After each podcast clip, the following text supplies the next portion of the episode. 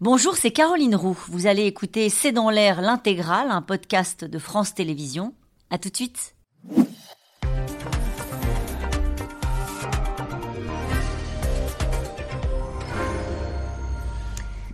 Bonsoir à toutes et à tous. Cette fois-ci, c'est le Gabon qui vacille. Après le Niger au début de l'été, cette nuit, c'est le président Bongo qui a été placé en résidence surveillée. Les militaires putschistes ont refusé le résultat de l'élection présidentielle, donnant le fils Bongo élu à 64%. Un coup d'État qui se passe en direct à la télévision. Il y a quelques heures, le président déchu a appelé à l'aide dans une incroyable vidéo. Il a appelé à l'aide ses soutiens à la télévision, leur demandant de faire du bruit. Les putschistes estiment qu'il est aujourd'hui tout simplement à la retraite et sur place, la situation reste confuse. La France a condamné cette prise de pouvoir dans un pays qui compte 10 000 ressortissants français et 400 soldats.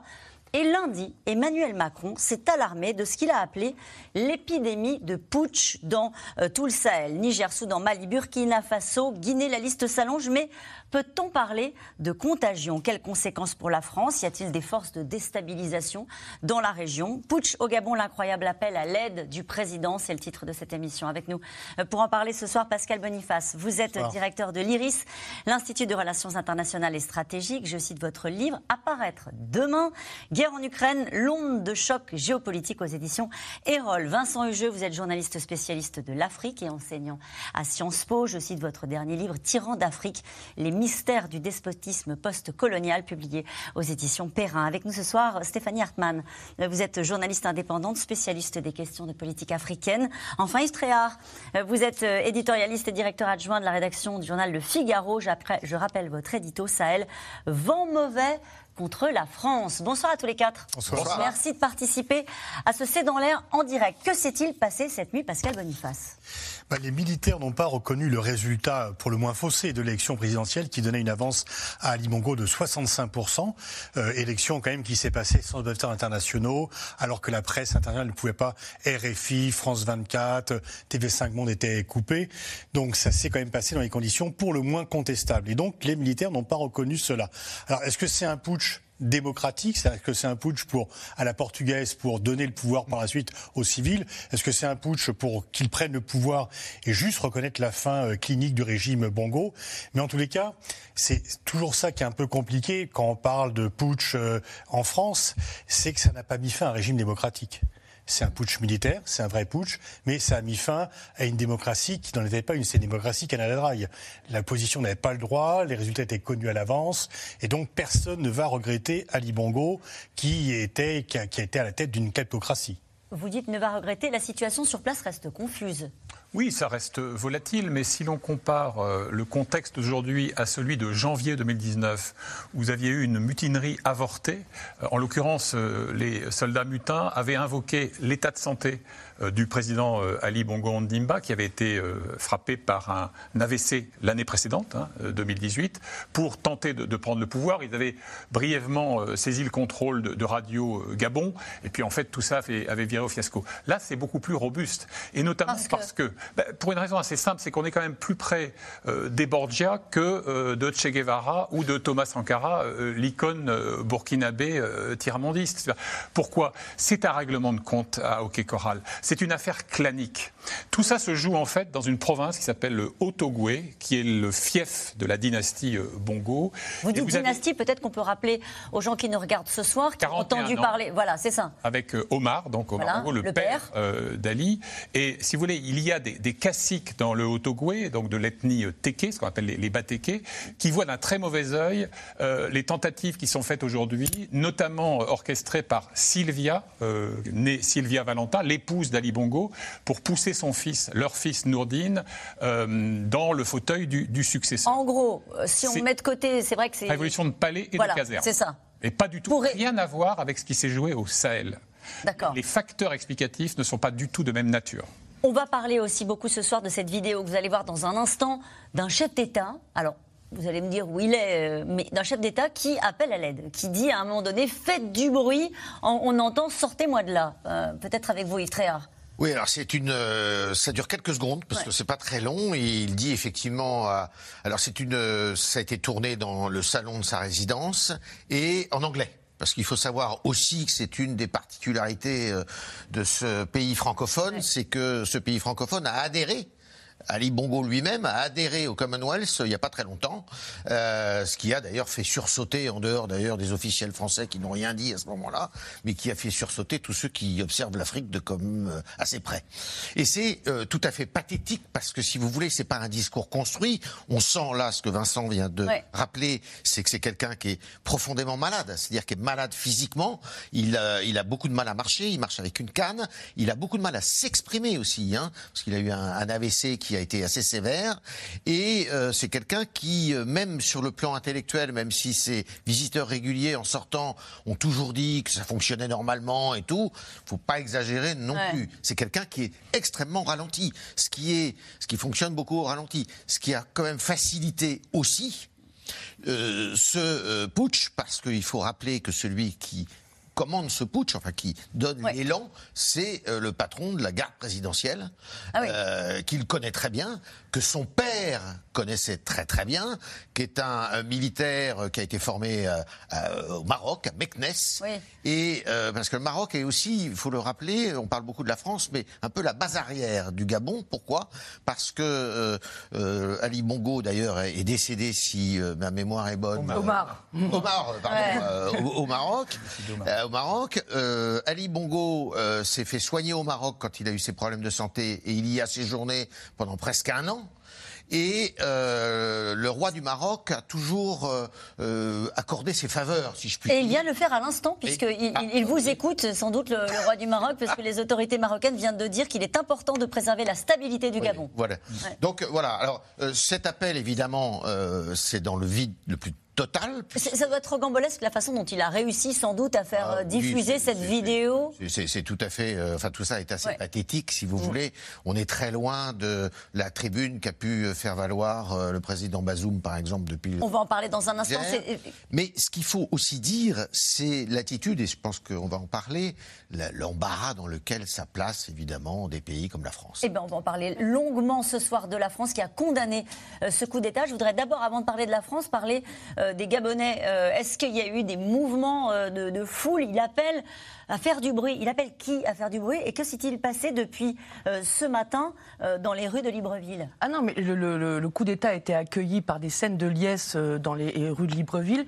Il faut savoir que, comme le rappelait Pascal Boniface, au moment des élections présidentielles, le pays a été mis sous cloche, le pays a été pris en otage avec la coupure donc d'Internet, mais aussi l'absence hein, de missions internationales pour observer les élections. On a par ailleurs, euh, le gouvernement brandissait une menace de trouble venant de, l'opposition avec des audios qui ont, été diffusés. Et ce que craignaient beaucoup les Gabonais et les spécialistes du Gabon, c'était la répression qu'on a pu voir lors des élections de 2016 et de 2009, des répressions sanglantes. Il faut savoir qu'en 2016, hein, ils ont été euh, jusqu'à bombarder le quartier général euh, du candidat de l'opposition. Il y a eu plusieurs morts, tout ça encore sous cloche. Et donc finalement, l'intervention de l'armée est un peu une surprise. On ne l'attendait pas là, parce que c'est plutôt la grande muette au Gabon. Mais ça veut dire que quand il dit faites du bruit, personne ne va faire du bruit. Bah, il en appelle à ses partenaires internationaux. Il est même plutôt isolé d'ailleurs hein, dans la sous-région. Hein. Vous n'avez pas encore un seul chef d'État de la sous-région Afrique centrale qui, qui, a réagi. Non, c'est un, comme disait Yves, c'est pathétique. C'est un, appel. Et on attend aussi l'authentification de la vidéo. Jusqu'ici encore. Est-ce qu'il est menacé euh, L'un des, responsables de, ce coup d'État dit non, non, on l'a juste mis à la retraite. C'est exactement. Non, non, c'est euh, le, le Oligui, le général Oligui, donc qui a été interviewé par Le Monde, qui est montré comme euh, à la tête hein, de ce coup d'État. Coup d'État qui aurait pu avoir, bah, plutôt être préparé hein, depuis plusieurs semaines. C'est pas sur un coup de tête apparemment quand même.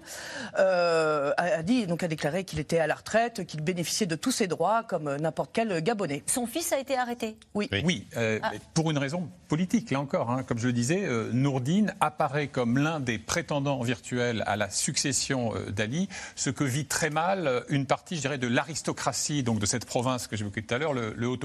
Non, mais euh, ça, euh, cette vidéo, c'est l'une des plus pathétiques euh, qui m'était été donnée de voir depuis des décennies.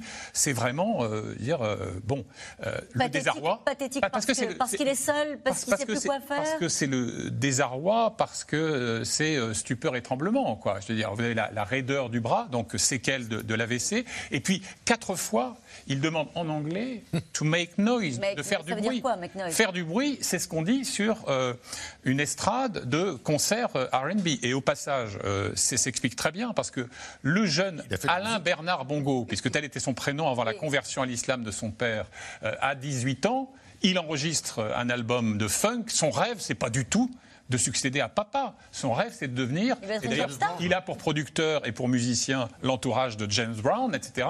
J'ai la jaquette de l'album, le seul d'ailleurs, Dieu merci, pour la musique euh, qu'il ait euh, produit. Donc je veux dire, voilà, c'était ce qu'on appelle en anglais un accidental il hero, était, un héros, il était tout puissant avant cet épisode-là. Il était craint, euh, il était affaibli. Non, il était très affaibli, parce que physiquement, mais politiquement, parce que quand même on parle de la dynastie Bongo. bah, la dynastie Bongo, justement, ça se passe dans la, ça se passe dans la famille, parce que son principal opposant politique, qui s'appelait Monsieur Ping, eh bien, Monsieur Ping était son beau-frère. Ah Donc euh, le mari de sa sœur. Et M. Ping, c'est lui qui s'est présenté contre lui en, 19, en 2016. Et euh, évidemment, euh, là, il y a eu une triche absolument, comme l'a dit Pascal. Enfin, à chaque, à chaque scrutin, il y a eu une triche terrible. et là, il y a une rupture dans la famille, après d'autres d'ailleurs. Parce que ce qu'il faut, aussi, ce qu'il faut dire aussi, c'est que la sœur, une des sœurs de Ali Bongo, qui s'appelle Pascaline Bongo, qui a été ministre des Affaires étrangères pendant longtemps, est une femme aussi de grande influence dans le pays et euh, avec qui il est fâché euh, à mort. Euh, donc ça se passe beaucoup en famille, comme l'a dit Vincent. Mais ça fait combien de temps que les Bongos sont au pouvoir? Depuis 1967. Oui. Sauf que, sauf que le père Omar Bongo, qui s'est converti effectivement à l'islam à la fin des années 70, était un, homme de grand charisme euh, qui finançait, on va le dire carrément, la politique française et on à de valises de billets et, euh, et qui a eu 50 enfants. Et qui a eu 54, 54, enfants. Voilà. voilà. Les affaires ah de famille, c'est compliqué. D'ailleurs, certains contestent la paternité, enfin le fait que euh, Ali soit euh, le fils de Omar. Oui, oui, ça ah c'est contesté. Euh, on dit que c'est un enfant adopté et donc il serait pas gabonais à ce titre-là. D'ailleurs, il serait peut-être nigérian. Ah et donc ça crée aussi pas mal de remous dans le pays. Enfin, ça, ça, relève de de, de, de, de, rumeurs et tout ça. Toujours est-il que la famille n'est pas du tout unie. D'accord. Pour dire combien ils sont divisés. En tout cas, c'est un putsch en direct. Euh, à la télévision, cette nuit, les militaires ont donc pris le pouvoir au Gabon pour contester les résultats de l'élection présidentielle qui donnait la victoire d'Ali Bongo à 64% pour un troisième mandat. Donc placé sous surveillance, euh, résidence surveillée, il a lancé cet après-midi dans une vidéo un appel à l'aide, un appel à ses soutiens, Nicolas Baudry-Dasson et Nicolas Vidard.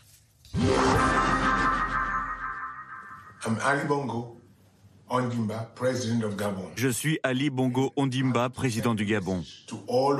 J'envoie un message à tous nos amis dans le monde entier pour leur dire de faire du bruit. Auprès des gens qui m'ont arrêté, moi et ma famille. Un appel désespéré du président gabonais, destitué et placé en résidence surveillée par des militaires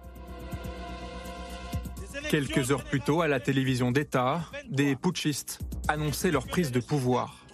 Au nom du peuple gabonais et garant de la protection des institutions, avons décidé de défendre la paix en mettant fin au régime en place. Les frontières sont fermées jusqu'à nouvel ordre. Toutes les institutions de la République sont dissoutes. Au Gabon, pays de l'Afrique centrale, l'annonce du coup d'État survient quelques minutes seulement après la réélection du président Ali Bongo. Et voici l'homme désormais à la tête du pays, le général Brice Oligui Nguema, porté en triomphe. Ce matin, dans les rues de la capitale, Libreville, les putschistes sont acclamés. La chute d'un homme et avec lui celle d'une dynastie. Au pouvoir depuis 1967, symbole de la France-Afrique. Son père, le chef d'État Omar Bongo, avait été installé par De Gaulle. Il avait rencontré tous les autres présidents de la Ve République, comme il se plaisait à le rappeler. Giscard, Mitterrand et Chirac. Alors s'il y a quelqu'un d'autre qui vient, je ne sais pas où je le mettrai. Le président suivant, justement, Nicolas Sarkozy. Puis, quand le fils Ali Bongo reprend les rênes, le lien est maintenu avec François Hollande et même Emmanuel Macron, qui lui avait rendu visite en mars dernier. Je ne suis venu investir personne. Je ne suis venu témoigner que mon amitié et ma considération à un pays et un peuple frère. Alors les derniers événements au Gabon préoccupent grandement la France. D'autant qu'un mois auparavant, c'est au Niger qu'un coup d'État a éclaté. Et là-bas, les putschistes tiennent toujours. Vendredi, l'ambassadeur français est sommé de quitter le pays sous 48 heures. La présence militaire française est aussi contestée dans la rue. Je suis venu ici pour manifester pour le départ des troupes françaises au Niger. Et face à une remise en cause permanente de la France en Afrique, l'agacement d'Emmanuel Macron lundi devant ses ambassadeurs. On vit chez les fous. La France est intervenue dès 2013 parce que des États nous ont demandé d'intervenir parce qu'ils étaient en train d'être simplement coupés en deux. Si la France n'était pas intervenue, si nos militaires n'étaient pas tombés au champ d'honneur en Afrique, si Serval puis Barkhane n'avaient pas été décidés, nous ne parlerions pas aujourd'hui ni de Mali, ni de Burkina Faso, ni de Niger. Ces États n'existeraient plus aujourd'hui dans leurs limites territoriales. Une fermeté dans le discours face à une succession de coups d'État, notamment dans la zone du Sahel depuis deux ans, le Mali et la Guinée en 2021, deux putsch au Burkina Faso en 2022 et enfin le Niger. Une série de coups d'État dont la responsabilité revient à la communauté internationale, selon l'ancien président François Hollande. Il n'y a pas eu de réaction suffisamment nette lorsqu'il y a eu le premier coup d'État au Mali. Et il y a eu une forme de d'acceptation de ce premier coup d'État. Donc euh, les militaires euh, se sont enhardis. Paris dit surveiller la situation au Gabon avec attention en raison de la présence de 8000 ressortissants français, 400 soldats et de nombreuses grandes entreprises. Vous réagissiez à ce, qu'on vient de voir, Yves Tréhard. Euh, euh, vous étiez un brin agacé d'entendre euh, François Hollande s'exprimer comme ça. En tout cas, il y, a très clairement un lien entre les politiques français et le Gabon. Je le disais précédemment, les valises de billets qui circulaient entre Libreville et Paris, ça c'était, c'est presque de notoriété publique. Mais ce qu'il faut savoir, c'est qu'effectivement, il y avait un lien très particulier. L'expression France-Afrique, qui mm. fait autant de, de couler tellement d'encre, qui n'est pas d'ailleurs gabonaise à l'origine, mais qui est ivoirienne, puisque c'est le président Houphouët-Boigny qui l'a inventé en 1963. Euh, belle expression d'ailleurs, parce qu'elle elle reflète euh, certaines réalités. Euh, il faut savoir qu'elle s'applique complètement à la relation franco-gabonaise. C'est-à-dire que dès qu'un président de la République est élu ici à Paris, un de ses premiers voyages, euh, quand c'est pas le premier voyage tout court en Afrique, eh bien c'est Libreville. C'est le cas de Nicolas Sarkozy, c'est le cas de François Hollande, mhm. qui est intéressant à écouter, mais lui il a fait le voyage immédiatement après son son élection en 2012. Euh, et euh, je rappelle quand même qu'Emmanuel Macron est allé à Libreville au printemps, mhm. hein, en passant euh, euh, par Luanda, par, euh, par Brazzaville, puis Kinshasa. Il est passé aussi voir le président, alors qu'il savait pertinemment que le président Bongo était dans une posture très compliquée. Mm. Et donc, la, France a toujours eu un, fil à la patte, si vous voulez, avec, avec le, le Gabon, parce que Omar Bongo, pas Ali, Ali n'était que le successeur, euh, j'allais dire, c'est très méchant, mais euh, le pâle successeur de, de, son père, mais son père faisait la pluie et le beau temps. Euh, mm. Deux exemples. Euh, quand euh, en 1981, vous avez un jeune euh, ministre de la coopération qui s'appelle Jean-Pierre Cotte qui arrive au gouvernement et qui dit il faut revoir toute la politique africaine de la France.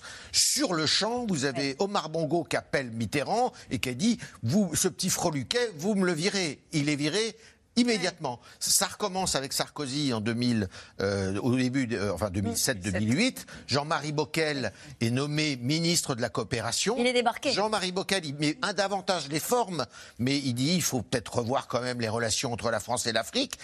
Immédiatement, euh, il est débarqué parce que euh, plusieurs potentats africains disent c'est pas possible. Donc vous voyez que euh, c'était une autre époque. La France, ou pas? la France, mais c'était une autre époque. Oui et non, d'une certaine façon Oui et non, parce que c'est en train justement, actuellement, de se briser. Qu'est-ce que va faire Et on a vu que la France très fermement avait condamné ce qui se passe euh, euh, en ce moment même au Gabon. Ça veut dire que la France va continuer à soutenir euh, euh, Ali Ce Bongo serait, ça serait pas sage, ce serait pas sage. Bien sûr, on condamne le coup d'État, on ne peut pas l'accepter. D'accord. Mais on n'est pas, si on veut éviter de renouveler ce qui s'est passé en République centrafricaine ou au Niger, où des condamnations trop excessives conduisent à une rupture totale des relations, là c'est un peu différent. Pour l'instant, c'est une affaire entre euh, Gabonais. Il n'y a pas d'interférence étrangère, on n'est pas comme au Mali, il n'y a pas Wagner qui pour le moment ne rôde pas autour, donc faisons en sorte que Wagner ne puisse pas s'introduire. Donc il y a un coup d'État, c'est malheureux, mais enfin une fois encore, on n'a pas mis fin à un régime démocratique, on a mis fin à un régime euh, où quand même, malgré la richesse pétrolière, un tiers de la population est en deçà du seuil de pauvreté. Donc euh, là, il y a vraiment des choses à faire. Oui, mais du coup, la position de la France va être compliquée. C'est compliqué, mais c'est Yves l'a l'a rappelé, c'est qu'en fait, pendant très longtemps, on se dit bon, en fait, ce sont nos amis qui sont là, il y a la stabilité, c'est des gens qui sont pro-français, on va les soutenir. Mais ces gens-là, c'est pareil pour Sassou Nguesso, c'est pareil au Togo, c'est pareil euh, au Tchad aussi, sont rejetés par la population parce que justement, leur régime ne donne pas satisfaction aux besoins de la population. Et comme la France est censée être proche de ces régimes, eh bien, l'opprobre qui atteint ces régimes nous atteint par euh, contamination. Donc en fait, on est toujours coincé. Et dans son discours lundi, Macron a déploré cette ébénie de putsch, mais il a aussi dit aux ambassadeurs allez voir la société civile ce qu'ils font déjà. Donc en reconnaissant qu'on était trop proche des pouvoirs et pas assez de la jeunesse, pas assez des sociétés civiles. Donc en fait, on est coincé entre une jeunesse qui demande le changement et des régimes en place qui nous sont favorables. Il y a des intérêts français, pardonnez-moi, il y a des intérêts français là, il y a des ressortissants français, il y a Oui. des soldats français. Que va-t-il se Alors- passer? Je vous pose la question, mais c'est aussi une question euh, que pose cet après-midi Marine Le Pen qui interroge le Quai d'Orsay sur la doctrine de la France. Ça fait longtemps qu'on n'avait pas entendu euh, Marine Le Pen. Elle a tweeté, elle a dit quelles mesures concrètes euh, prendre pour la protection des ressortissants? La France reconnaît-elle la validité de cette élection? Pouvez-vous nous affirmer qu'il n'existe aucun accord qui engage notre pays à intervenir euh, au soutien du gouvernement gabonais Ces questions posées par Marine Le Pen, alors c'est elle qui les pose, mais est-ce qu'elles se posent aujourd'hui au gouvernement français? D'abord, il faudrait rappeler à Marine Le Pen que le premier patron de la garde présidentielle d'Omar Bongo, euh, un certain Loulou Marin, était un compagnon de bordée de son père Jean-Marie en, Algérie, que d'ailleurs la garde présidentielle a longtemps été noyautée par euh, des sympathisants de l'extrême droite, que Omar Bongo, qui connaissait excellemment les arcanes de la politique intérieure française, a reçu lors d'une campagne électorale européenne, il a beaucoup regretté ensuite Jean-Marie Le Pen en son palais du bord de mer, etc. etc. Donc voilà. Simplement, ce qu'il faut avoir à l'esprit, c'est que euh, les Français aujourd'hui, 10 à 12 000 ressortissants, Oui. donc doubles nationaux compris, sur le territoire euh, gabonais. Euh, vous avez encore des activités. Vous avez bien sûr Total Énergie avec le pétrole, même si c'est un pactole euh, déclinant pour le, le Gabon. Vous avez Eramet, donc les mines, notamment le, le manganèse, par exemple, qui est une autre ressource. Et vous avez aussi le bois, hein, les, les bois précieux, avec quelques sociétés françaises aux, aux fortunes groupe minier diverses. qui a suspendu ses activités aujourd'hui. Absolument. Mais la France est, est condamnée à l'apathie et à l'impuissance. Vous avez aujourd'hui 370 hommes dans ce qu'on appelle les éléments français du Gabon, les EFG, un des pôles de coopération militaire qui persistent avec Dakar, par exemple. Mais la France ne bougera pas un cil, car la moindre initiative euh, qui apparaîtrait comme une tentative de porter secours euh, à un régime déchu ne ferait qu'alimenter le ressentiment anti-français, le doper, le décupler et euh, conduirait à, à une impasse totale. Ça veut dire que pour l'instant, il n'y a pas eu de déclaration officielle du gouvernement pour dire qu'il y a eu des élections qui se sont déroulées de manière démocratique. On en Non, est- justement, Voilà. c'est la différence. Excusez-moi, Pascal. Je vous en prie, allez-y. Euh, C'est la différence avec euh, le Niger. Donc l'intransigeance de la France, elle s'appuie euh, sur le fait que euh, Mohamed Bazoum a été Alors là, on parle du Niger. plutôt bien élu. Ouais. Plutôt bien élu. Alors, je ne vais pas dire démocratiquement élu, on va dire plutôt bien élu. Euh, bon, c'est sur cette, euh, cette- ce fait que s'appuie l'intransigeance de la France. Sur le, le, le Gabon, elle va être beaucoup plus euh, embêtée. Effectivement, elle- la France condamne les coups d'État par principe, tout comme l'Union africaine, euh, tout comme euh, les institutions internationales. Comme le rappelait Pascal devant la conférence des ambassadeurs, Emmanuel Macron a, a appelé hein, les ambassadeurs à faire davantage pour la démocratie. Il a désormais un cas pratique en face de lui. Et pour revenir sur euh, euh, les ressortissants français, c'est-à-dire que même si le Gabon est un pays typique de la France-Afrique, il n'y a absolument pas de sentiments anti-français comme on peut le voir au, Sahel, au Gabon. Au contraire, euh, Ouais. les Gabonais sont très francophiles. Pour l'instant, les Français n'ont pas à être inquiétés. Même les intérêts français ne sont pour l'instant absolument pas menacés. Mhm. À part, donc, du coup, à part condamner le coup d'État, il va attendre Emmanuel Macron de voir comment les choses tournent. Comme disait Claude Chesson, euh, un ancien ministre des Relations extérieures de la France à propos de la Pologne, évidemment, nous ne ferons rien. Et nous ne pouvons rien faire d'ailleurs. Ouais. Ni au Niger, ni euh, au Gabon. Alors, Le nouveau régime a dit qu'il maintenait les accords internationaux, ce qui veut dire qu'ils ne vont pas changer les relations avec la France. Le seul problème, si vous voulez, c'est que là où la France est euh, en difficulté, c'est que ça fait, aux, aux yeux de l'opinion publique euh, africaine, un peu deux poids, du- deux mesures. Je Parce que. Parce que Mohamed Bazoum, qu'on On le parle du soutienne, Niger. le président nigérian, effectivement, il a été élu démocratiquement.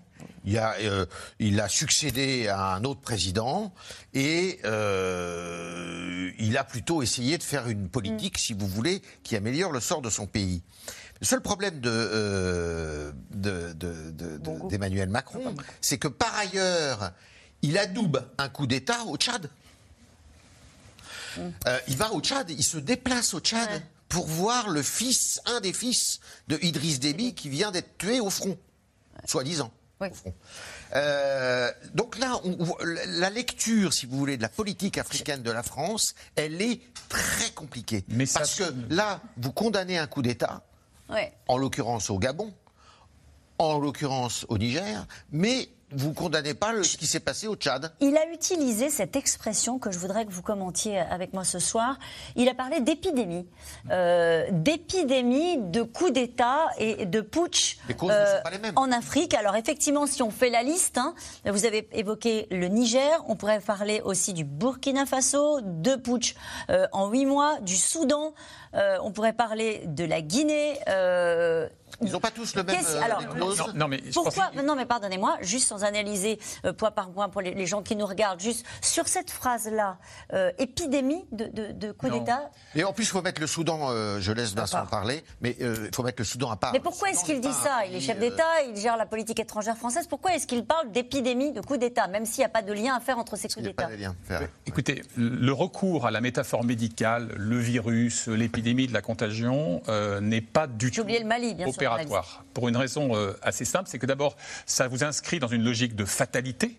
hein, la fatalité de euh, la contagion, hein, euh, de la dispersion du mal en quelque sorte, comme si c'était inscrit euh, dans un code historique.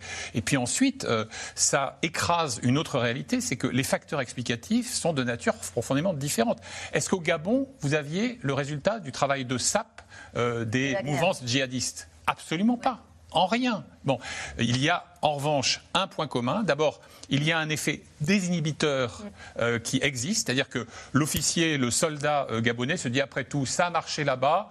Il y a eu quelques nobles énoncés de principe, mais après euh, les coups ont été réalisés. Pourquoi pas euh, chez nous? Puis il y a un autre élément qui permet de rapprocher quand même le, le constat, c'est que dans les deux cas, dans les trois cas, dans les quatre cas que vous venez de, de rappeler, euh, Caroline, c'est l'épuisement d'un système politique euh, régenté par une dynastie, dévoyé, et euh, c'est l'usure euh, d'un idéal, l'idéal électoral, pluraliste, qui a été tellement perverti par la fraude, le mensonge, l'achat des consciences, qu'on en est au point où, dans l'intelligentsia africaine, ceux qui hier offraient leur poitrine au fusil euh, du despote vous disent aujourd'hui pourquoi pas les militaires? Eux au moins sont intègres. Il a raison, François Hollande, de dire si on avait réagi au Mali, on n'en serait pas là aujourd'hui? Non Certainement pas, parce que les causes sont nationales, effectivement. Et de toute façon, intervenir, euh, il y a- plus, si aujourd'hui les CEDEAO intervenaient au Niger, ce serait une catastrophe. Les interventions militaires, elles échouent quand elles ne sont pas soutenues de l'intérieur. Donc, euh, en fait, alors, je ne sais pas si on peut parler d'épidémie, mais on peut parler de vagues, parce que pendant très longtemps, au début du siècle, il y a eu une vague de démocratisation.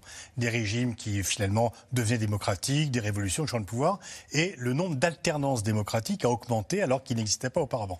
Là, on voit des régimes qui se prolongent en modifiant de façon euh, inconstitutionnelle la Constitution ou des coups d'État militaires. Donc, il y a quand même une vague, mais en même temps, et c'est pour ça que c'est plus difficile de le comprendre d'ici, c'est pas une attaque contre la démocratie, c'est une attaque contre des régimes qui se partent du titre de démocratie sans en être véritablement parce que ce ne sont pas des régimes qui satisfont les besoins en santé, en éducation, euh, en sécurité des populations. Oui, enfin, ce qu'il y a derrière, c'est est-ce que c'est réjouissant pour les populations? Pas plus. Dans les cas qu'on vient d'évoquer euh, Je ne suis pas sûr que la junte malienne sache mieux faire face aux défis qui s'opposent au Mali que l'ancien régime. Mais effectivement, auparavant, on voyait des gens qui manifestaient contre les coups d'État, et là, c'est quand même une surprise, on voit des gens qui manifestent en faveur du coup d'État, parce qu'ils se disent, bah, essayons ça, vu que le reste a échoué. Mais je crois qu'il y, a une chose à ajouter là pour ce dossier qui est très francophone, hein. euh, parce que le Soudan, faut le mettre quand même à part. Le, Soudan n'est pas un pays euh, francophone et on n'a pas une histoire avec le Soudan comme on l'a avec les autres pays. Mais pourquoi euh, le, Paris est très inquiet? Parce que autour du pays de, du Gabon, vous avez le Congo-Brazzaville de M. Sassou Nguesso, qui est au pouvoir depuis euh, des lustres. Vous avez le Cameroun de M. Paul Biya, qui est le doyen d'ailleurs de, des chefs d'État sur le continent africain aujourd'hui. Parce que vous avez des élections au Sénégal qui ont lieu euh, l'année prochaine. Mhm. Parce que vous avez un homme qui tremble à, enfin, à Yamoussoukro, à la capitale, dans la capitale de Côte d'Ivoire, qui s'appelle Alassane Ouattara, qui a été élu à l'issue d'un troisième mandat, qui a été fort contesté. Donc vous avez dans le monde de l'Afrique francophone, eh bien, une instabilité comme rarement on a vu. Une vague, dit euh, Pascal Boniface. Il ne parle pas d'épidémie, mais de vagues liées aussi à des mouvements de l'histoire. Eh exactement, mais il est d'accord avec ça. Il dit c'est, c'est aussi dû au, pouvoir en place où vous avez énormément, vous avez énormément de, de pouvoirs qui sont usés, qui s'accrochent et euh, il n'y a pas euh, eu. Mais derrière cela, on a entendu la réaction du Maroc. Il y a la crainte d'une déstabilisation des États, des régimes imparfaits, euh, des dynasties installées depuis très longtemps, mais qui qui tiennent les choses peut-être tant bien que mal. Est-ce qu'il y a un risque de déstabilisation les euh, de la région faire un mal connu à un mal inconnu. Et donc on est toujours pour la stabilité un peu partout parce qu'on se dit ça au moins mm. on peut gérer, on connaît. Les populations ne sont pas toujours d'accord. C'est dans les chancelleries qu'on est pour la stabilité, mm. pas forcément dans les capitales où les populations, elles, ont envie de se débarrasser des régimes parce qu'ils voient bien la différence, ils voient bien où va l'argent. Euh, au Niger, ils voient bien les constructions nouvelles pour euh, l'aristocratie du pays. Et donc les gens sont de plus en plus plus informés. Ce qui était admissible, l'écart de richesse qui auparavant était accepté parce que l'information circulait moins, est beaucoup moins accepté dans une période de globalisation. Vous parlez du Gabon sur l'écart de richesse, avec des procès encore en, euh, qui, ont, qui ont cours encore en France hein, sur, les biens mal acquis. Biens mal acquis, qui touchent également d'ailleurs le Congo-Brazzaville que l'on vient de mentionner. Euh, vous avez un patrimoine immobilier absolument euh, colossal qui appartient à la dynastie Bongo depuis le père Omar. Et évidemment, à chaque fois, les pouvoirs en place poussent des cris d'orfraie en disant mais qu'est-ce que c'est que ça? C'est une atteinte à notre souveraineté. Non, non, c'est une captation de richesse aux dépens. On l'évoquait tout à l'heure. Hein, l'un des produits intérieurs bruts par tête les plus élevés d'Afrique, hein, dans le tiercé de tête vraisemblablement, et euh, un petit tiers de la population qui végète sous le seuil de pauvreté. Je voudrais juste revenir sur ce que disait à l'instant Pascal Boniface. Vous disiez les populations. Est-ce que c'est un renversement de régime poussé par la colère des populations ou est-ce que c'est un coup d'État militaire, Vous parliez tout à l'heure de révolution de palais. C'est un coup d'État militaire qui peut satisfaire la population parce qu'on dégage, on déboulonne les statuts et ça c'est populaire, mais ce n'est pas la garantie d'une meilleure gestion des richesses nationales. En tout, cas, d'ailleurs. Hein. Comment Comme au Niger. Euh, on en a parlé brièvement depuis le début de l'émission et ça a fait la une de l'actualité ces dernières semaines. Wagner, hein, ils ne sont pas présents au Gabon, mais leur emprise est avérée dans de nombreux pays africains, le Burkina Faso, le Mali, le Soudan, entre autres. Les milices Wagner euh, euh, promettent aux États des garanties de sécurité et pillent allègrement dans les ressources locales en échange. Les Wagner vont-ils plier bagage avec l'élimination de leur patron Evgeny Prigogine? La question est désormais posée La réponse, Adrien Porteron et Aurélie Saner. C'est dans la plus grande intimité que le corps d'Evgeny Prigogine a été inhumé hier. Des funérailles quasi secrètes dans ce cimetière de Saint-Pétersbourg, à plus de 5000 km du lieu présumé de sa dernière apparition en Afrique. C'était il y a neuf jours. Nous travaillons la température est supérieure à 52 degrés Celsius. Mais c'est comme ça que nous l'aimons. L'Afrique a un continent où la milice tisse sa toile depuis des années. Les mercenaires sont implantés dans au moins six pays. La Libye, le Soudan, le Cameroun, le Burkina Faso, le Mali et la République centrafricaine. Avec une mission clairement affichée dès leur arrivée. Ce qu'offrait Wagner, c'était un package, c'est le all inclusive. Voilà les services qu'on vous propose, de la sécurité, de la lutte dans vos guerres civiles contre vos opposants, euh, de l'entraînement euh, de vos soldats. Un service qui a un coût. Selon l'agence Reuters, La présence de mercenaires au Mali coûterait aux autorités plus de 10 millions de dollars par mois. Wagner, une histoire de gros sous. En contrepartie d'une aide militaire, le groupe armé tire profit des ressources locales. Selon ce document diffusé par l'ambassadeur français à Bangui, les hommes de Wagner exploiteraient des mines d'or et de diamants. Des contrats juteux. En quatre ans, Yevgeny Prigogine aurait empoché 250 millions de dollars de revenus grâce à l'exploitation de ressources minières en Afrique. Une mainmise économique et souvent l'usage de la force. Dans cette enquête d'Human White Watch, les hommes de Wagner sont accusés d'exaction. Les forces armées maliennes et des combattants étrangers, apparemment membres du groupe Wagner, liés à la Russie, ont exécuté sommairement et fait disparaître de force plusieurs dizaines de civils dans le centre du Mali depuis décembre 2022. Un climat de terreur qui ne semble pas entacher sa popularité sur le sol africain. Car Wagner manie à la perfection l'arme de la propagande. Les méchants, ce ne sont pas eux, mais la France, devenue persona non grata sur une partie du continent. On va avoir des trolls, on va avoir euh, de faux journalistes qui vont rédiger des papiers, qui vont être euh, euh, dans euh, l'écosystème d'Internet, sur les réseaux sociaux, sur certains sites, euh, pour propager des informations euh, négatives à, l'encontre de la France. Mais on est sur du mensonge pur et dur. De la même manière qu'au Mali, ils ont organisé un faux charnier dont ils voulaient faire accuser, porter la responsabilité à la France. On est sur des faits qui vont être inventés, mais qui vont nuire à l'ancienne puissance in- influente sur, sur, sur place qui est la France. Une arme qui semble fonctionner au Niger, au moins devant les caméras. La milice n'y est officiellement pas présente, mais depuis le coup d'État du 26 juillet dernier, les drapeaux russes se multiplient, comme lors de cette manifestation en soutien aux putschistes. De quoi faire frémir le président déchu Mohamed Bazoum. Dans une tribune au Washington Post, il alerte. L'ensemble de la région centrale du Sahel pourrait tomber sous l'influence russe, via le groupe Wagner, dont le terrorisme brutal s'est pleinement manifesté en Ukraine. Continuer de prospérer en Afrique. Mais sous quelle forme? La milice a peut-être déjà trouvé son nouveau patron, le général Andrei Averianov. Il est à la tête d'une unité des services secrets extérieurs russes, chargée des assassinats et des missions de déstabilisation à l'étranger. Homme de l'ombre, on le voit ici lors du sommet Russie-Afrique le 27 juillet dernier, non loin de Vladimir Poutine.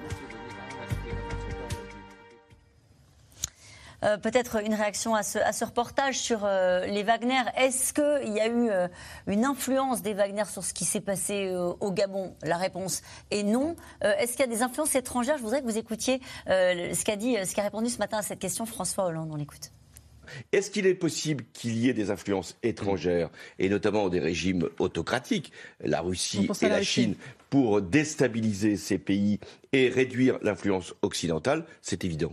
C'est évident. Parler des pays. Mais non, mais non. Mais non. Il a tort. Oui, non, Ah il a tort la sur le Chine, Gabon, il a certainement tort. pas. Et la, Chine, oui, L'obsession de la Chine, c'est la stabilité et la prévisibilité parce que le chaos, ça nuit au business. C'est aussi simple que ça. Ils ont une puissance financière absolument inégalée dans le monde. Ils n'ont aucun intérêt à la déstabilisation des régimes. Mais vous remarquerez que leur première réaction n'a pas du tout consisté à réclamer le retour à l'ordre constitutionnel, mais simplement à protéger l'intégrité physique du président, ce qui est une manière d'avaliser, parce qu'ils discuteront demain avec les putschistes pour leurs affaires, comme ils discutaient hier avec les, les régimes. Donc assimiler la doctrine chinoise à la doctrine russe, pardonnez-moi, c'est absurde. Et puis, il faut aussi relativiser, si vous voulez, l'influence de Wagner. Euh, euh, L'influence de Wagner n'est pas sur toute l'Afrique. La- euh, Wagner- Non, on l'a vu dans le reportage. Oui, certains essaye pays de rentrer dans lesquels ils sont présents. est présente, est présent dans certains pays, la Centrafrique, le Soudan, la Libye, le Mali. mais essaye de rentrer dans d'autres pays Mhm. par tous les moyens d'ailleurs, de façon euh, parfois, j'allais dire presque diplomatique. Mais c'est pas pour ça qu'ils y sont, et c'est pas pour ça que leur influence est reçue par la population. Yves Tréhard, vous en parlez au présent. Est-ce qu'il ne faut pas en parler au passé? Est-ce que Wagner en Afrique, c'est fini? Non, c'est pas Non. fini. Parce que c'est pas parce que euh, euh, il n'est plus là, Prigogine, que euh, euh, Wagner, euh, le président euh, Poutine, en a besoin. Mm. Évidemment, c'est une force inégalable pour lui. Surtout que euh, c'est pas uniquement des armes, c'est aussi de l'influence médiatique, c'est tout ça qu'il faut euh, prendre en compte. Cette question de Dominique dans le Haut-Rhin. Encore un putsch en Afrique. Nos services de renseignement l'avaient-ils vu venir cette fois-ci? Bah non. Bah non. Non. Et les fois précédentes non plus? Ah, pas tellement, non, au Niger, euh, etc. Non. Et effectivement, ça, ça crée enfin des tensions un peu au sein de l'exécutif parce que euh, est-ce qu'ils étaient prévisibles? Je n'en sais rien, mais en tout cas, ils n'ont pas été prévus. Et effectivement, ça fait quand même une longue série où normalement la France est censée être présente. Et je pense que le cas le plus emblématique est le Mali, où on était quand même très fortement présent, on était très lié au régime, et euh, on a eu deux mauvaises surprises euh, qui n'ont pas été prévues. Et Ça, s'explique, c'est-à-dire que le- la DGSE, donc le renseignement extérieur français, a été par exemple excellent sur précisément l'Ukraine et Prigogine. C'est eux qui, au fond, ont alimenté les services américains en détails opérationnels sur la tentative euh, de mutinerie avortée de, de Prigogine.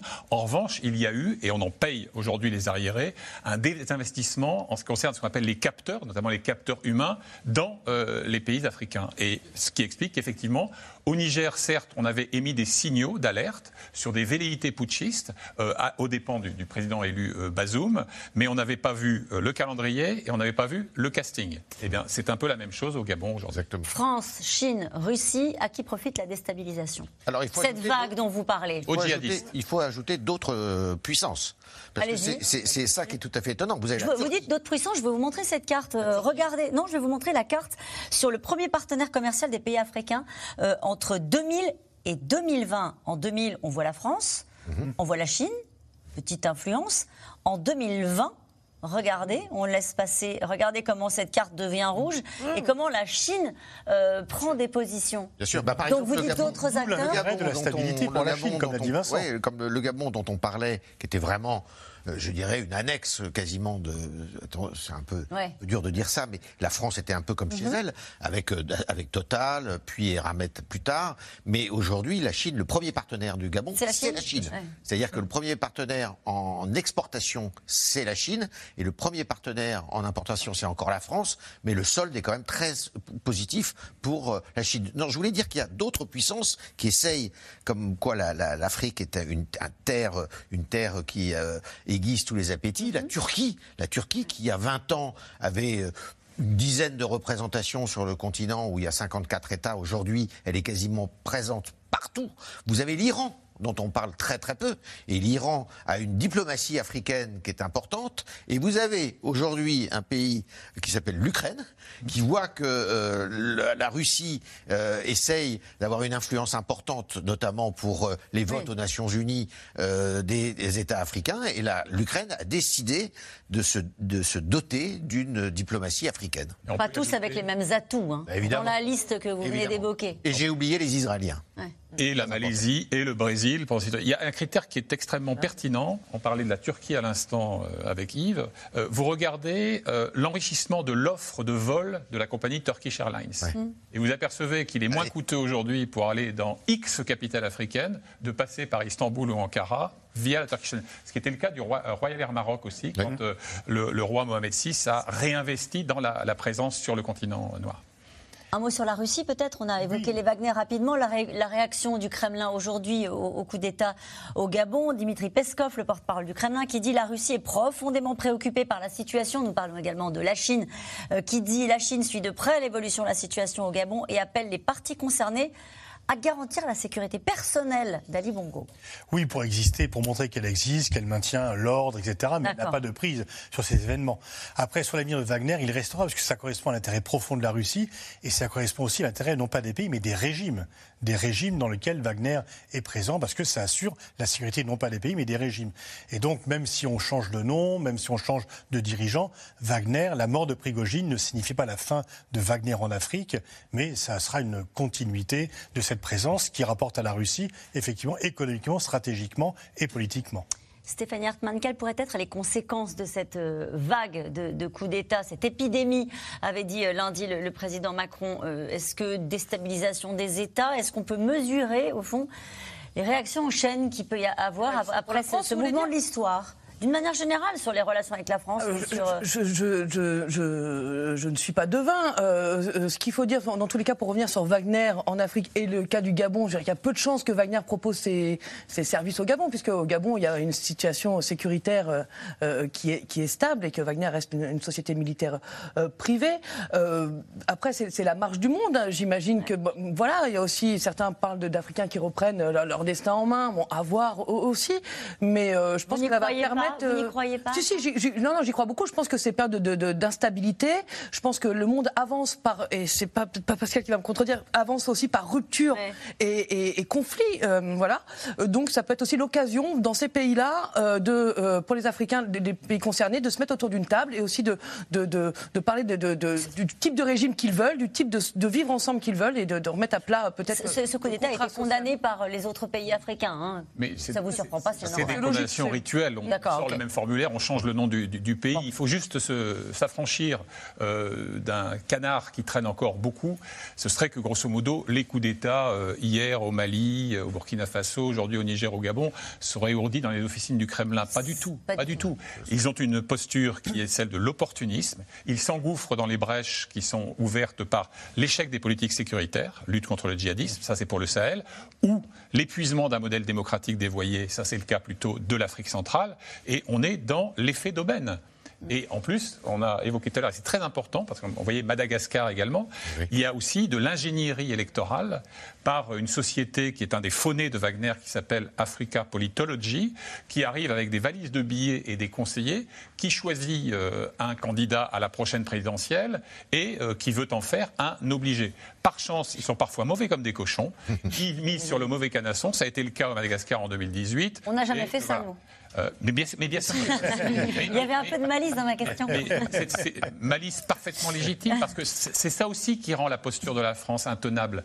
Outre le caractère inaudible du message démocratique quand on se précipite, seul chef d'État dans son genre euh, occidental, pour adouber une succession anticonstitutionnelle au Tchad, Yves le racontait à l'instant, mais aussi parce que l'histoire des interventions françaises en Afrique, ça a été rarement pour voler au secours euh, de mouvements démocratiques, plus souvent pour maintenir artificiellement sur leur trône des personnages euh, illégitimes considérés comme euh, des clients captifs. Il avait tort, Emmanuel Macron, euh, de ce coup de colère euh, qu'on a entendu tout à l'heure quand il dit franchement, si les soldats français n'étaient pas allés euh, payer du prix de leur vie sur le terrain, ces États-là auraient disparu. Non, il pouvait pas. Il pouvait dire ça. On ne, on pouvait le dire en 2014, euh, après euh, l'intervention de la France en 2013, l'année d'avant, euh, décidée d'ailleurs par François Hollande, où euh, je vous rappelle quand même que des, euh, des colonnes de véhicules descendaient sur Bamako en 2013, et euh, la crainte c'était que le Mali bascule et que le euh, devienne un califat djihadiste, euh, voilà. Bon, après, si vous voulez, ce qu'on n'a pas su faire, mais c'est tellement facile de, de parler comme ça, c'est que la, la- la présence française sur place, c'était euh, c'est traduit simplement par une présence militaire. Et c'est probablement là l'erreur, c'était de dire la France, il fallait qu'elle change, si vous voulez, Ouais. de Kazakh et qu'elle arrive à nouer des partenariats avec euh, ces pays-là, qui soient des, pays- des partenariats qui ne soient pas uniquement militaires. Et c'est ce qu'on n'a pas réussi à faire. C'est pas ce qu'on a réussi à faire.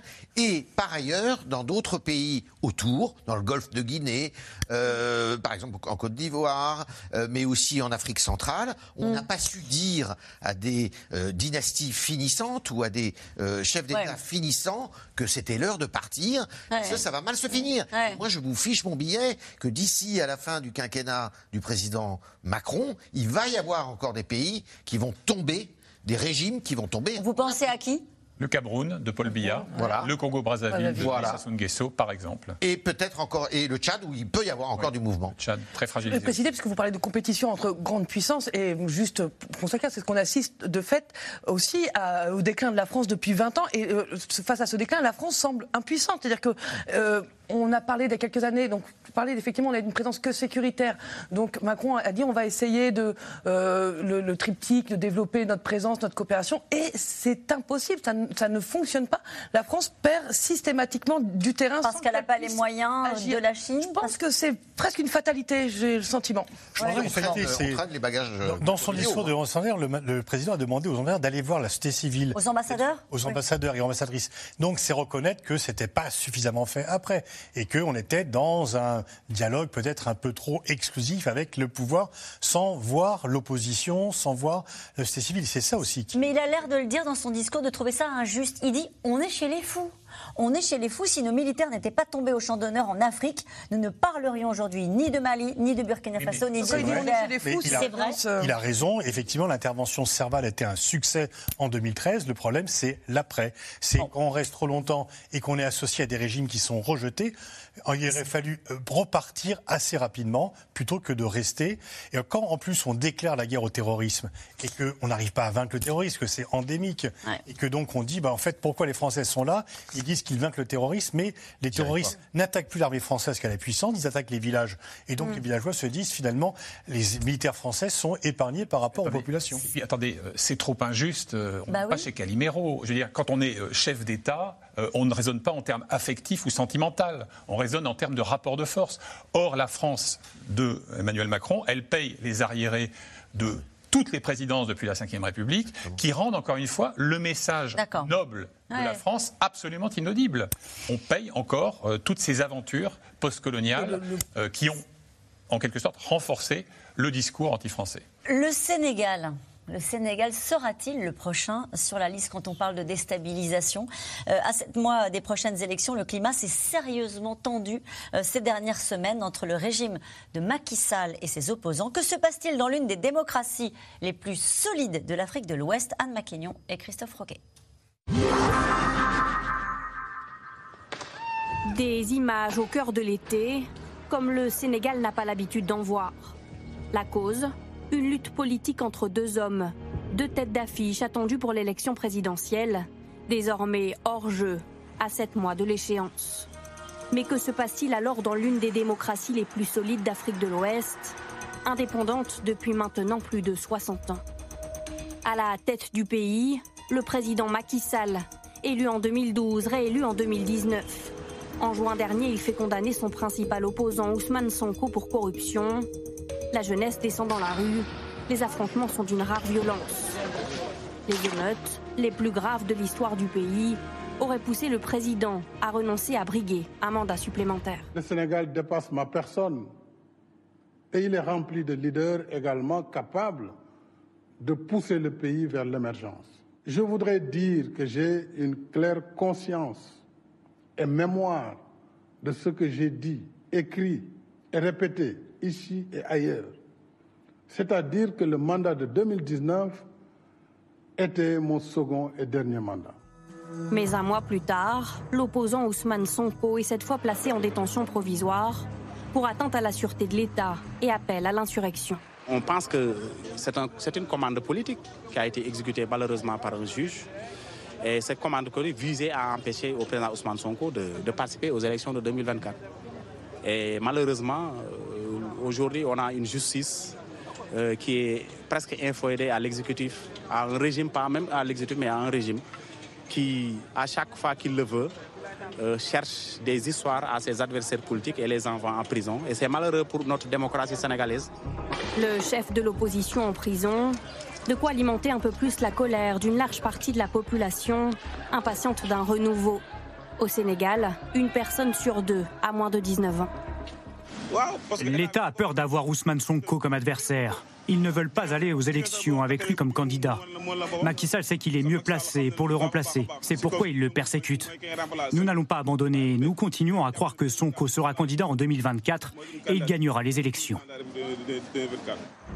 Alors maintenant, quel avenir pour le Sénégal et pour sa stabilité, maintenue jusqu'ici malgré une région troublée Le pays de 17 millions d'habitants connaît depuis la crise du Covid une croissance record.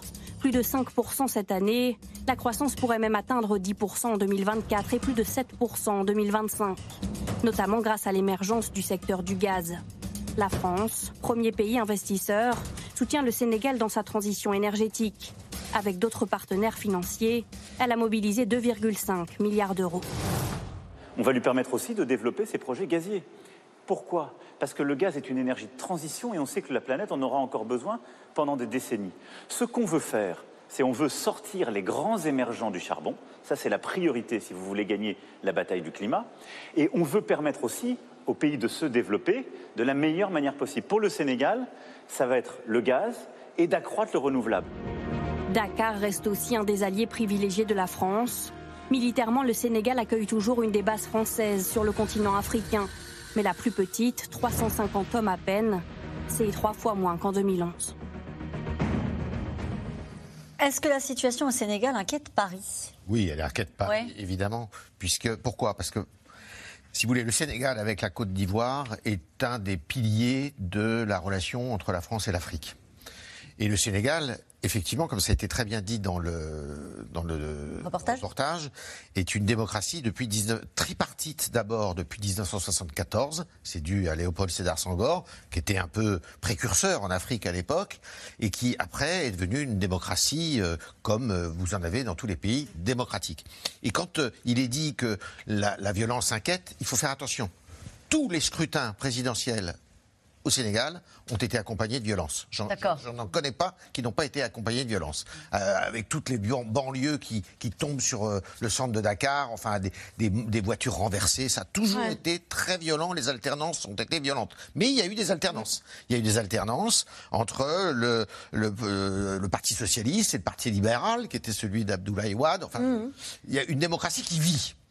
Et puis euh, un pays euh, qui est euh, en, en ce moment, et c'est pour ça probablement ça aiguise les appétits, un pays qui est en train de se trouver des richesses, effectivement, gazières, pétrolières, ce qui change la donne nécessairement, et ce qui, euh, eh bien, euh, euh, la population ne veut pas être privée de cette euh, de cette On parlait des influences étrangères, vous parliez de Paris. Est-ce que là aussi Alors ça là, il y a aiguise des- les appétits d'autres il y, a puissances des, il y a des puissances étrangères qui sont des puissances du Golfe qui euh, là sont un- très importantes. Le pays euh, est un pays euh, musulman. À 95%, ce sont des musulmans qui peuplent le, le, le- le- Sénégal.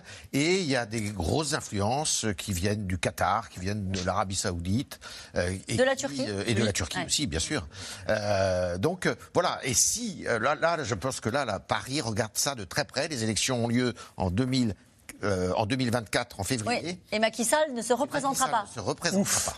Mais son... Ouf, dites-vous, Bah oui, Vincent ouf. il violerait, il Bon. violerait sa, paro- sa propre parole, d'ailleurs. Et, et ça aurait contribué euh, à embraser davantage encore euh, le Bon. climat. Alors d'abord, rappelons qu'au-delà de ces fulgurances de poètes, hein, Léopold Sédar Senghor savait être brutal en politique. Aussi. Référence à l'éviction d'un Premier ministre qui s'appelait Mamadou Dia en 1962. Ça ne s'est pas fait euh, sur Mm. le, le velours. Mais c'est vrai que le Sénégal a une histoire de pluralisme politique avec des partis qui ont une présence à l'échelon national, qui ne sont pas euh, fondés nécessairement sur des réflexes claniques. Maintenant, sur euh, Ousmane Sonko, quand même, vous savez, il y a un travers occidental assez euh, fréquent, c'est-à-dire considérer que tout pouvoir en place est pervers par nature et que tout opposant est vertueux par essence. Mhm. C'est pas si simple que ça. hein. Ousmane Sonko, notamment, rappelons-le, alors lui prétend. Bah, il est poursuivi pour viol, non? Ben oui, il, il lui prétend que c'est évidemment un montage pour neutraliser euh, sa oui. destinée politique, mais il se trouve que euh, l'employé du salon de massage qui a porté plainte, malgré toutes les pressions qu'elle aussi a subies, est constante dans ses accusations. Donc pour la canonisation, il faudra peut-être attendre un petit peu. Cela dit, c'est quelqu'un qui jouit d'un charisme incontestable dans la jeunesse sénégalaise et au-delà du Sénégal, parce que justement, il incarne une forme de radicalité et de souverainisme néo-africain. Juste pour boucler la boucle sur ce qu'on s'est dit au début de cette émission, sur cette vidéo incroyable du président Bongo qui appelle à l'aide, qui appelle à faire du bruit, est-ce que ces chefs d'État de cette génération-là, qui se savent menacés, pour certains, c'est ce que vous nous disiez tout à l'heure, il y en aura peut-être d'autres sur la liste, s'entraident pour défendre euh, cette façon Ils de sont faire... complètement en déphasage. On voit bien, ils sont, ils sont plus en prise avec la réalité, tout simplement. Mais est-ce qu'ils s'entraident entre eux? Ah bah il y a une solidarité effectivement euh, Oui. générationnelle et bah, des gens qui veulent au pouvoir, mais leur pouvoir s'effrite au fur et à Ouais. mesure. Donc c'est une coalition euh, bah, de copains euh, qui ont des intérêts communs, mais qui sont de moins en moins en prise avec leur pays et entre eux. Mais ils s'entraident parce qu'ils ont peur d'être le prochain sur la liste. C'est bien compris Tout ça, pour Ouais, ça. ouais. Si vous voulez, aujourd'hui, et d'ailleurs, euh, Vincent l'a très bien dit, euh, le président Sall, il, il se, il se retire parce qu'il sait que sinon, euh, il était, euh, il passait à la trappe comme les autres. Et là, vous avez Ouattara, qui est dans la même région, la même sous-région. il y a des élections en 2025. Euh, ça va être compliqué pour lui de quitter le pouvoir, mais il sait qu'il ne peut pas faire autrement. Et donc, euh, vous avez bien vu que la CDAO, dès que le président Bazoum, euh, il y a eu le, coup d'État, bah, tous les présidents ont fait bloc avec lui parce qu'ils se sont dit on est le prochain. C'est ça. Et nous revenons maintenant à vos questions. Merci d'avoir écouté C'est dans l'air. Comme vous le savez, vous pouvez désormais écouter l'intégrale, mais aussi l'invité ou vos questions à nos experts. Tous ces podcasts sont disponibles gratuitement sur toutes les plateformes de streaming audio. Et pour le replay vidéo, c'est sur France.tv, bien évidemment. À bientôt.